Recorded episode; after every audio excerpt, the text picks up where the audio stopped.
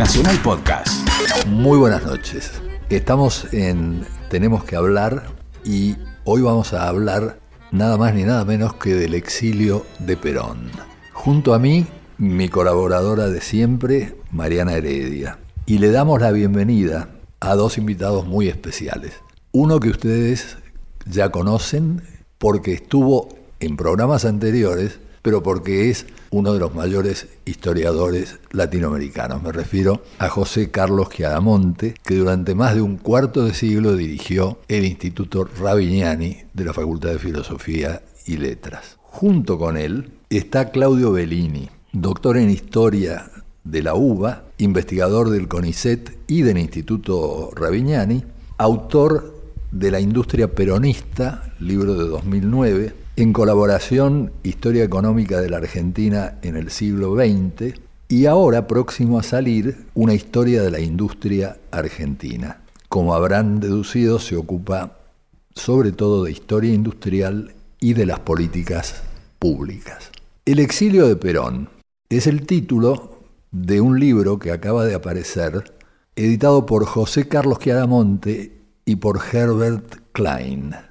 Y yo le voy a pedir a José Carlos que nos cuente cuál fue el origen de este libro y qué es, a rasgos generales, y en eso lo va a ayudar Claudio Bellini, el contenido del mismo.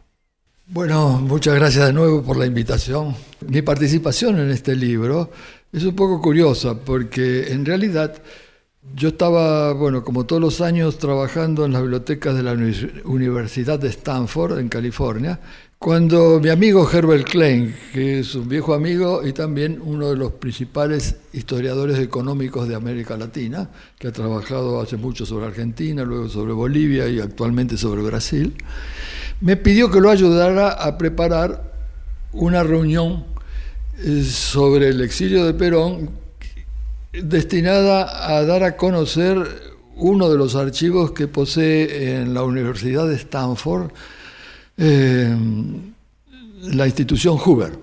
Eh, como no es exactamente mi tema de investigación, que más bien eh, corresponde a los siglos XVIII y XIX, al principio puse algunas objeciones, pero Klein me convenció rápidamente que yo debía participar como ayudante en la organización de la reunión. Así comenzó, aunque luego me extralimité, porque la reunión salió tan bien, eh, fue una reunión con un conjunto de historiadores argentinos que eh, reunidos en la institución Hoover, primero expusieron sus distintos puntos de vista sobre el tema y luego se dedicaron a examinar los papeles de, referentes a Perón que existen en el archivo de Hoover. La Hoover es una institución que forma parte de la Universidad de Stanford, que además de tener tareas eh, docentes, eh, posee un riquísimo archivo de movimientos políticos vinculados a la política exterior norteamericana de todo el mundo. Eh, en realidad, el archivo de Hoover es el tercer archivo en importancia de los Estados Unidos, eh, lo cual dice bastante de las características del mismo. Creo haber dicho, y si no repito, el tema me pareció cada vez más eh, atractivo a medida que escuchaba a los participantes de esas reuniones y me excedí en mi participación porque fui más allá de lo que yo había accedido. Es decir, se me ocurrió organizar una segunda reunión eh, en Buenos Aires, rápida, rápido, dos meses después de la primera, para que la gente no se olvidara lo que había visto en los archivos. Y esa segunda reunión que se hizo en el Instituto Ravignani resultó tan buena que se me ocurrió proponer publicación de un libro, cosa que fue aceptado por todos los participantes. Creo que Claudio puede dar una idea mejor que yo, que porque es uno de los autores de ese libro. Te hago una pregunta antes de pasarle la palabra a Claudio. Cuando se dice los papeles del archivo Hoover, se está aludiendo básicamente a cartas, a correspondencia. Bueno, cartas, proclamas, folletos, hay, eh, digamos, diversos tipos de materiales, pero en una gran medida son cartas de algunas del propio Perón y otras de sus corresponsales que son muy diversos. Creo que Claudio puede dar una idea de esto. Bueno, muchas gracias por la invitación también. Eh, Bueno, el libro en realidad tiene dos partes bien diferenciadas. Una eh, que está constituida, la primera parte diría por seis eh, artículos escritos por quienes estuvimos en Hoover en, esas, en esa reunión y que los hicimos este, expresamente, digamos, luego de revisar eh, el archivo de Perón. y una segunda parte que en realidad reproduce algunas de las este, cartas, de los documentos, de los escritos de Perón o de sus corresponsales eh, que rescatamos precisamente de Hoover y que no habían sido publicados anteriormente. Eh, todos los que trabajamos en los capítulos en realidad tuvimos el cuidado de seleccionar documentos que previamente no habían sido reproducidos, ya que se conoce bastante sobre este tema. Bueno, la primera parte del libro eh, está compuesta, decía, por seis, por seis capítulos voy a nombrar a, quienes este, estuvieron ahí y, digamos, y, elaboraron esos artículos. Fabián Bosoer, que realiza un, allí un artículo sobre eh, revolución y contrarrevolución eh, en el pensamiento de varios de los eh, allegados a Perón, tanto de la izquierda como de la derecha, después podemos hablar un poco más. Fernando Devoto, que analiza la correspondencia entre los intelectuales en un sentido amplio y Perón y las relaciones entre esos intelectuales y Perón.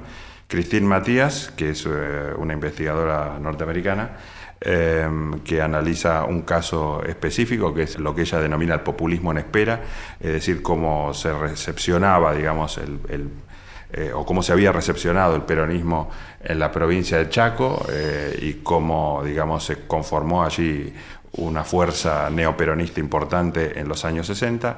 Julio Melón Pirro analiza eh, las relaciones entre Perón y los delegados y la constitución de, un partido peronista en tiempos de la proscripción. En realidad no se llamaba peronista, pero analiza allí, digamos, esos vínculos a partir de una copiosa correspondencia de Perón con cada uno de los delegados y con el consejo asesor local que funcionaba del partido, digamos, o del peronismo. Mariano Plotkin, en cambio, se, detiene en temas que son más de historia intelectual y que tienen que ver con la ideología de Perón, con las ideas de Perón.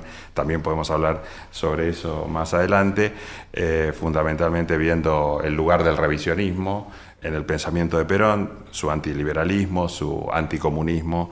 Eh, y al mismo tiempo sus vínculos con el fascismo, digamos, así en términos generales. Y finalmente, el capítulo que me tocó escribir a mí, o que yo por mi propio interés realicé tenía que ver eh, fundamentalmente, o tiene que ver fundamentalmente con cómo concebía Perón las relaciones entre economía y política eh, durante su exilio. Nuestra primera pausa musical va a estar referida al principal sentimiento que inspiraba a Perón durante sus años de exilio.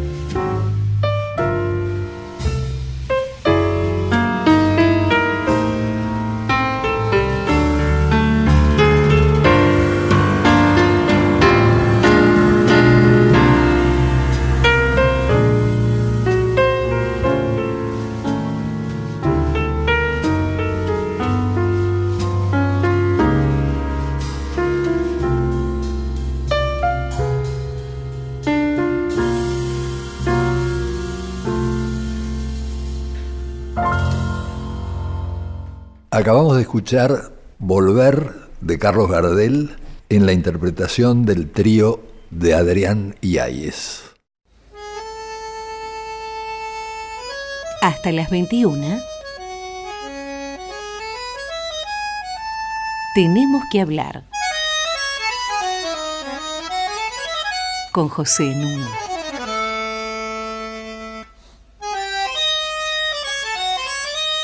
Estamos en Tenemos que hablar acompañados de José Carlos Chiaramonte y de Claudio Bellini, ocupándonos del el libro El exilio de Perón que acaba de aparecer. Ustedes saben que se pueden comunicar con nosotros a tenemos que hablar arroba radionacional.gov.ar y que todos nuestros programas están en radionacional.com.ar sección podcasts. Querida Mariana Heredia, te cedo el micrófono.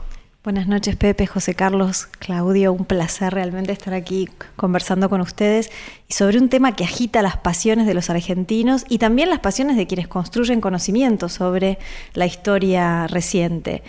Eh, comentaban eh, recién que una de las temáticas que atraviesa el análisis de estas eh, nuevas cartas que, aparecieron en el archivo, que contiene el archivo Huber y que puso a disposición para nueva investigación sobre el peronismo, es la cuestión de las ideas económicas de Perón. Hasta qué punto hubo en su pensamiento, en su acción política y gubernamental, un lineamiento claro estratégico sobre el modo en que había que organizar la política y la economía en la Argentina. Eh, ¿Hasta qué punto, Claudio, eh, lo que pudieron mirar en las cartas da cuenta de cierta coherencia en el pensamiento de Perón o hay ahí diferencias entre eh, su acción como gobernante y luego su reflexión como político retirado en España? Bueno, me parece que uno lo primero que debería decir es que, eh, digamos, el peronismo que se va conformando en los años 40, que en realidad uno debería decir que recién a comienzos de los años 50 se conforma como tal, como movimiento peronista, cuando logra aglutinar y homogenizar a, digamos, a una alianza que había sido bastante compleja, digamos, y variada. Eh, recién, eh, digamos, surgió en la década del 40 antes del surgimiento de un conjunto de ideas eh, más o menos coherentes en torno a los temas de la planificación económica, a los temas del desarrollo. ¿no? Es decir, la CEPAL es de 1948, por lo tanto, eh, digamos, el peronismo y las ideas económicas en torno a la cuestión del desarrollo son, eh, digamos, son anteriores en el caso del peronismo. ¿no? Por lo tanto, el peronismo más bien es tributario de un clima de época que tiene que ver con las ideas intervencionistas propias de los años 30, con el keynesianismo y demás. Y si uno busca, digamos, eh, una teoría económica allí o, un fundamento más teórico de ello, no hay, no hay nada ahí, ¿no? Digamos, no hay nada. Se utilizan argumentos más o menos eh, con cierta coherencia o incoherencia para justificar políticas. Políticas que son de redistribución, de aliento a la industria, en fin, lo que se conoce sobre peronismo. Ahora, yo creo que lo que es más interesante en este caso, mirando las ideas del de propio Perón, digamos, no es mirar estrictamente las ideas económicas, sino cómo él concebía lo económico en relación a lo político. ¿no? Y en ese sentido me parece que hay una continuidad eh, antes y después de su derrocamiento, en el sentido de eh, entender que eh, lo económico se subordinaba completamente a lo político, digamos que, que, no había constricciones impuestas por lo económico frente a la coyuntura política. ¿no? Y esto es bastante claro en varios momentos, en varias coyunturas. Antes del 55 hay una famosa carta que reproduce Albert Hirschman en uno de sus libros, en donde Perón le escribe al presidente de Chile, Carlos Ibáñez del Campo, diciéndole que la economía es lo más flexible que hay que le dé al pueblo todo lo que pueda y cuando le dé todo lo que pueda que le dé más, porque lo van a intentar asustar, pero eso no tiene es flexible, digamos, no, no hay límites económicos. Después del 55, en realidad esto se refuerza mucho, ¿no? Por ejemplo, en el momento en que se inicia el gobierno de Frondizi en una coyuntura económica bastante compleja y cuando se pone en marcha el plan de estabilización de Frondizi en el 58, 59 que es el primero que se pone en marcha en función, digamos, de acuerdo con el Fondo Monetario Internacional, eh, Perón le dice a Frigerio y a otros interlocutores que el problema que tiene el, frondicismo, el desarrollismo, es básicamente que tiene un plan económico pero que no tiene un proyecto político. Y los acusa de materialistas, en términos muy fuertes, ¿no? Eh, entre comillas, ¿no? en el sentido de decirles ustedes creen que van a poder resolver los problemas políticos del país aplicando un plan de industrialización intensivo basado en el capital extranjero, y se equivocan. Y esas ideas continúan. Todavía en 1966, ahí está, eh, digamos, reproducido en el libro, hay eh, un mensaje de Perón cuando se produce el golpe de Estado contra Ilia, que dice, bueno, tenemos que convencernos que la Argentina no tiene un problema económico, no es un país subdesarrollado, sino que es un país descapitalizado.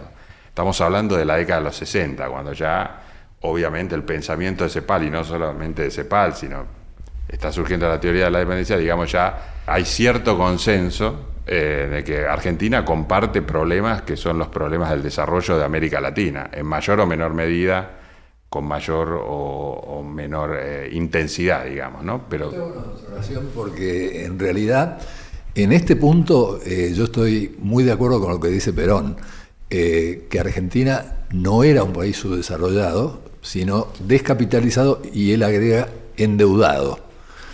Eh, Perón era muy mentiroso, como cualquier buen político. Después podemos hablar un poco de la ética de la convicción y de la ética de la responsabilidad de Weber. ¿no? Eh, acaba de salir un libro de Hugo Gambini y Ariel Kosik, que se llama Crímenes y Mentiras, que independientemente de la posición de los autores, la evidencia documental que trae es realmente muy impresionante. Por ejemplo, eh, Perón dice que él recibe el gobierno en 1946 con 2.000 millones de dólares de deuda.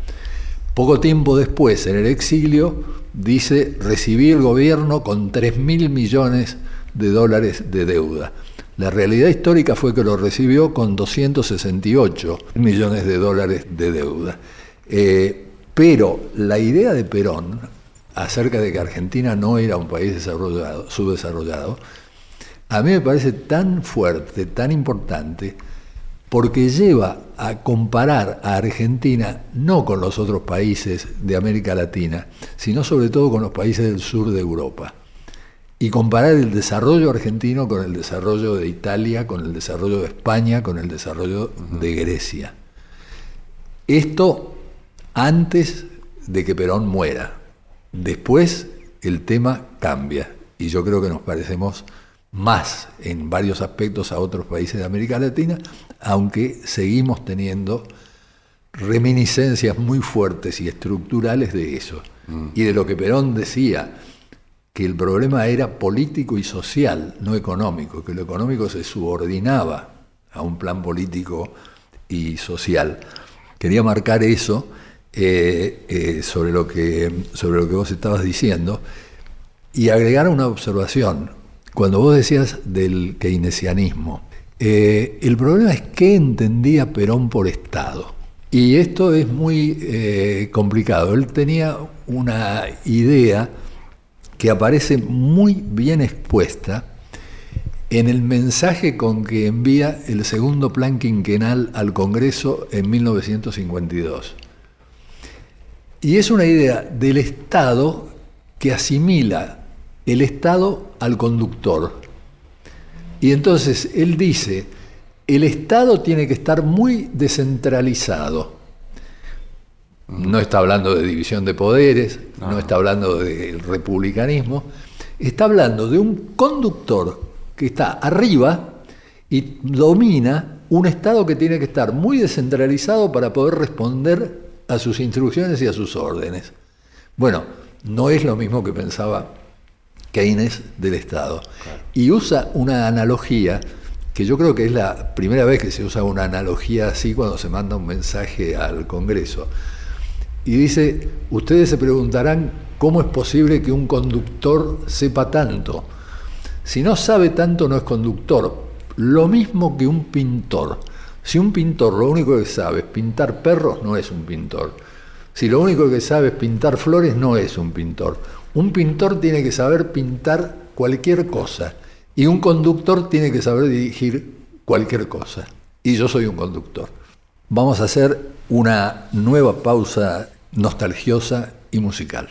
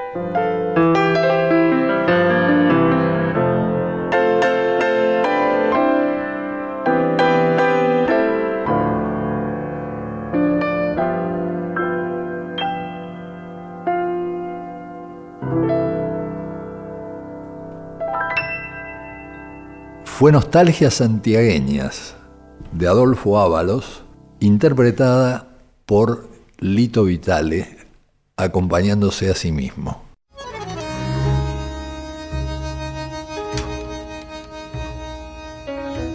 Seguimos en Tenemos que hablar con José Nuno.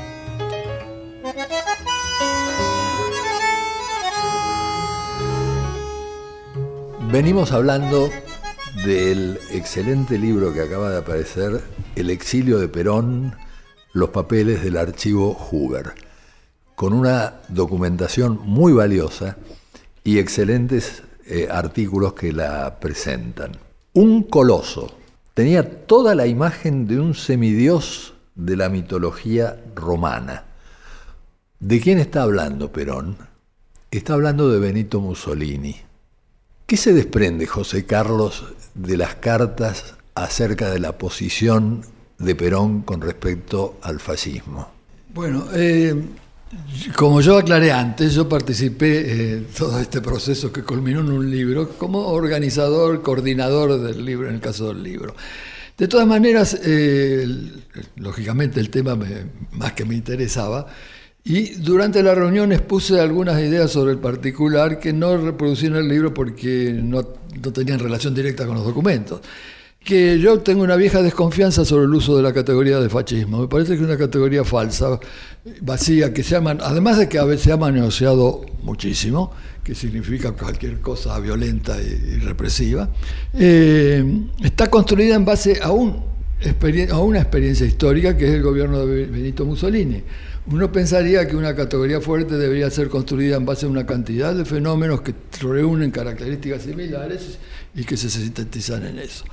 Entonces yo creo, eh, lo que intentaba exponer allí es que creo que en la primera mitad del siglo XX han existido eh, diversos gobiernos con algunas características similares y muchas diferencias. Es decir, el gobierno de Hitler, de Mussolini, de Perón, de Getulio Vargas, de Cárdenas en México, de Brasil y México, estos dos últimos, tienen evidentemente una serie de características comunes y tienen muchas diferencias. Como decía hace poco, uno no se imagina a Perón en una política de limpieza racial como la que se dio en Alemania, que tiene que ver con la característica historia cultural alemana. Entonces, lo que tienen en común, entre otras cosas, es la preocupación por la emergencia de las de la clase obrera y de las masas populares y el temor de que esa emergencia fuera capitalizada por el comunismo. Ese rasgo es quizás uno de los más comunes. Ahora, ¿cómo darle un nombre a todo eso? Yo no soy entusiasta de las etiquetas, pero digamos, momentáneamente habría que buscar algo mejor que la de fascismo.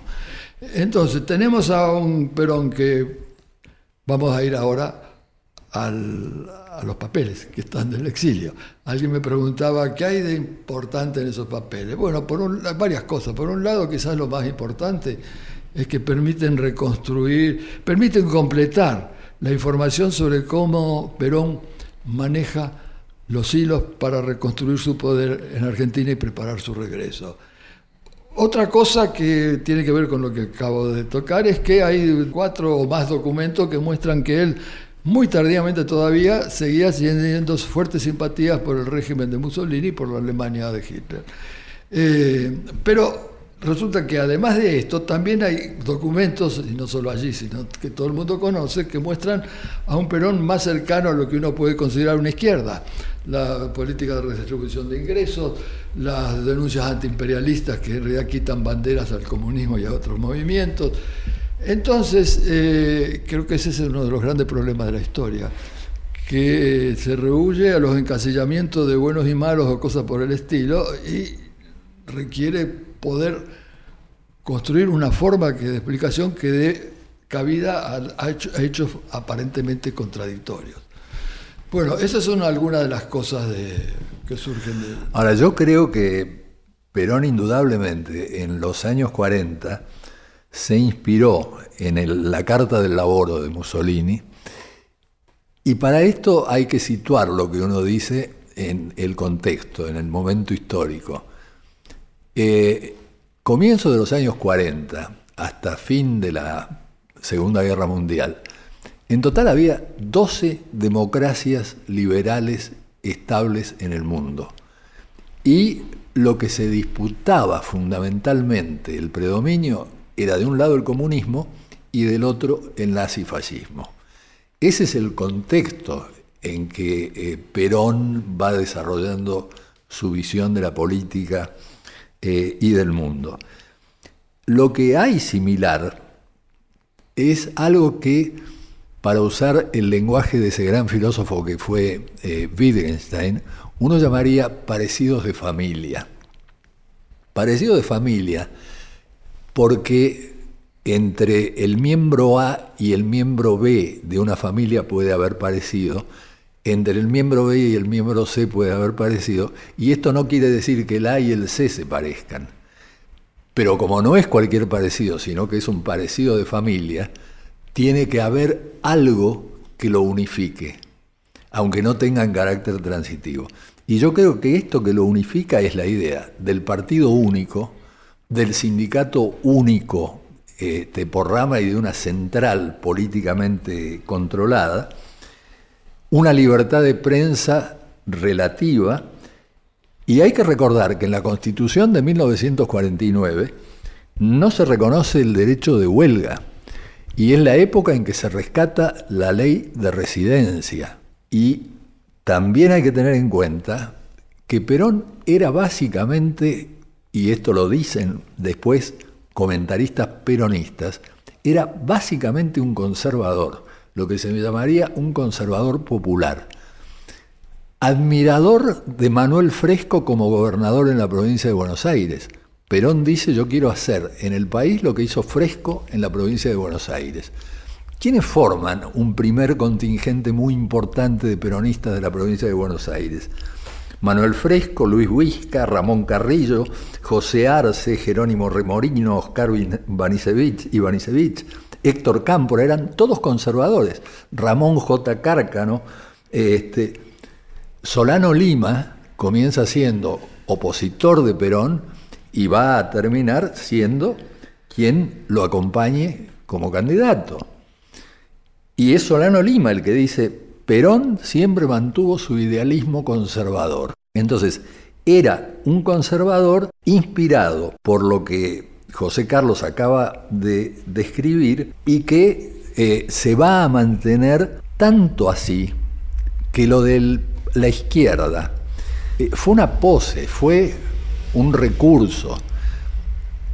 Quien define la tendencia revolucionaria, le pone ese nombre, es uno de los más conservadores del movimiento justicialista, que es el nefasto teniente coronel Osindre. Él inventa la terminología eh, tendencia revolucionaria.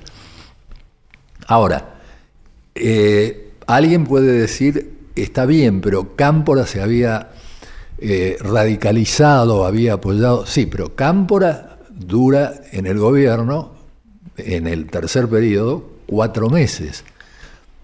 Alguien más puede agregar, está bien, pero lo pusieron al frente de la Universidad de Buenos Aires a Rodolfo Puigros. Puigros dura cuatro meses. Y después de Puigros, después de un breve intermedio, quien viene es un nazi fascista declarado, explícito, que se llamó Otalagano. Digo, entonces me parece que hay una continuidad que después se va a reflejar en la AAA y demás que es poco discutible. No sé qué piensan ustedes. Mariana. Pensaba, Pepe, al escucharte y al escuchar a José Carlos hace un momento que cierto aire de familia de estos distintos movimientos nacional y populares es la capacidad de los líderes de arbitrar entre distintos grupos sociales y reservarse la última palabra. Y cómo en esos esquemas políticos el gran desafío de esos distintos grupos es disputarse los favores del líder, mostrándole que necesita para gobernar su apoyo. ¿No? Y una de las cosas muy interesantes que tiene el libro, como señalaba José Carlos, es mostrar esta gran capacidad que tuvo Perón en el exilio de apoyarse en distintos grupos, en distintos interlocutores, logrando preservar y fortalecer ese lugar de eh, eh, última palabra, ¿no? de aquel que podía finalmente concertar entre esos eh, grupos diversos o en todo caso escoger entre ellos el que le resultaba mejor para garantizar la gobernabilidad. Maquiavelo recuerda en El Príncipe a un príncipe justamente de Florencia que dice, entre ser una persona virtuosa y contribuir a la grandeza de Florencia, no tengo ninguna duda, elijo contribuir a la grandeza de Florencia, así yo me vaya al infierno. ¿Quién cita esto? El gran Max Weber, cuando hace la distinción entre la ética de la responsabilidad y la ética de la convicción. El almacenero, eh, el empleado de comercio, bueno, debe regirse por una ética de la convicción, es decir, valores que son irrenunciables. Un gobernante debe regirse por una ética de la responsabilidad. Debe tratar de que esta ética de la responsabilidad coincida lo más posible con los valores de una ética de la convicción. En el caso de Perón, yo creo que lleva al extremo la ética de la responsabilidad. No lean lo que yo digo, vean lo que yo hago. ¿No es cierto? Yo hablo, pero lo que yo me propongo es lograr a la Mussolini una comunidad organizada en que los trabajadores y los empresarios tengan cada uno un 50%. Y eso en sus dos presidencias lo mantuvo a capa y espada, tanto que cuando cae Perón, el trabajo recibía un 48% del ingreso nacional. Eso se va a desdibujar fuertemente después. Pero esa era, yo creo, la idea rectora de este conservador eh, popular eh, que reflejan tan bien finalmente las cartas que ustedes nos han hecho conocer. Vamos a despedirnos de la música con algo que se rehúsa a ocurrir en el caso de Perón y del peronismo.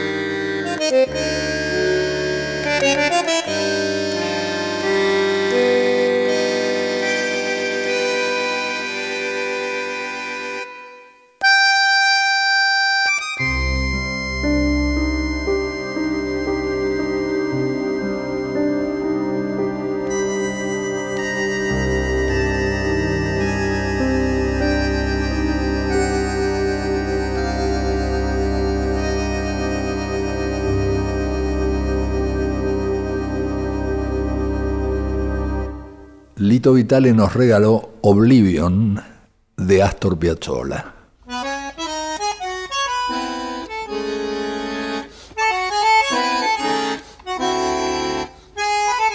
Seguimos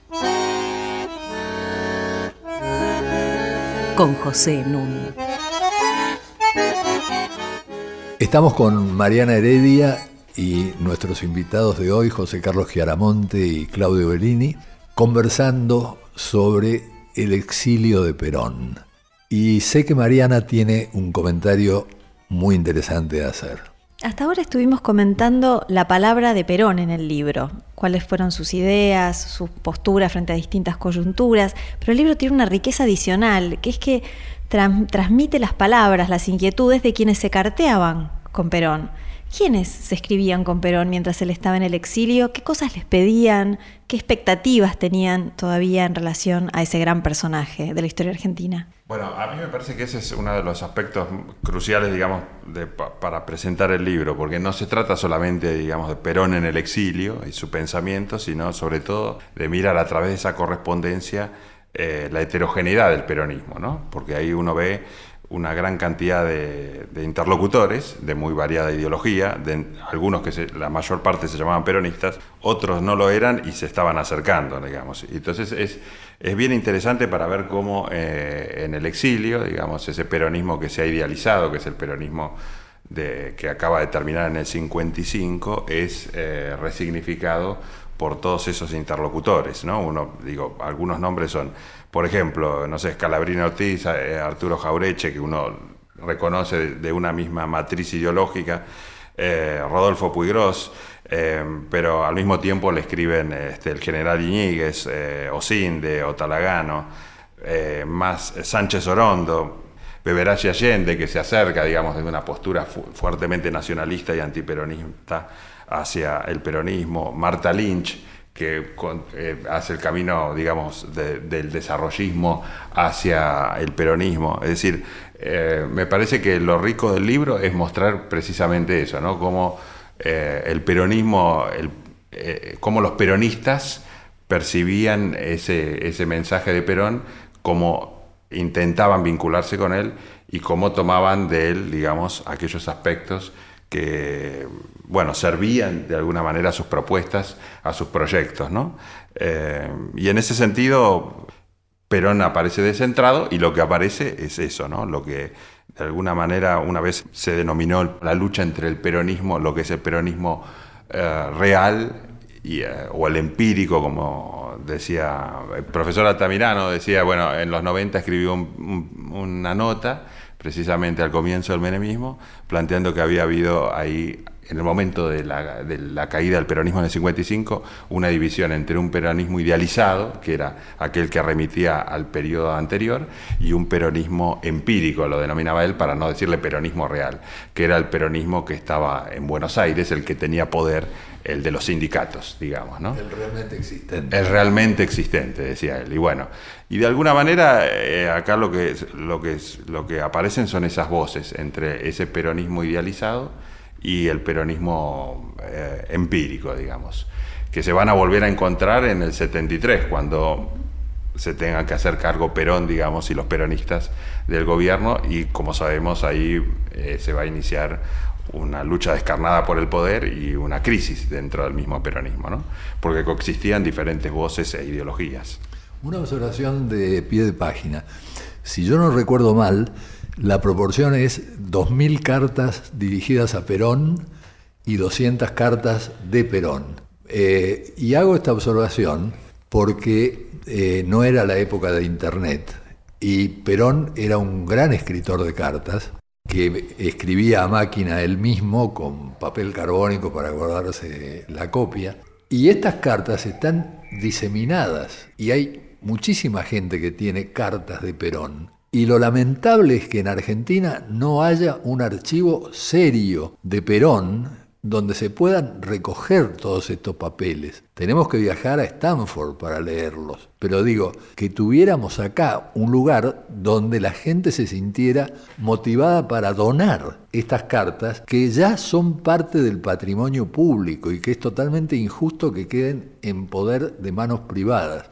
Y lo dice alguien que tiene carta de Perón. Eh, ahora, quisiera saber a dónde donarla con sentido. De hecho, conversamos, Pepe, sobre la posibilidad de dedicar un programa al Estado.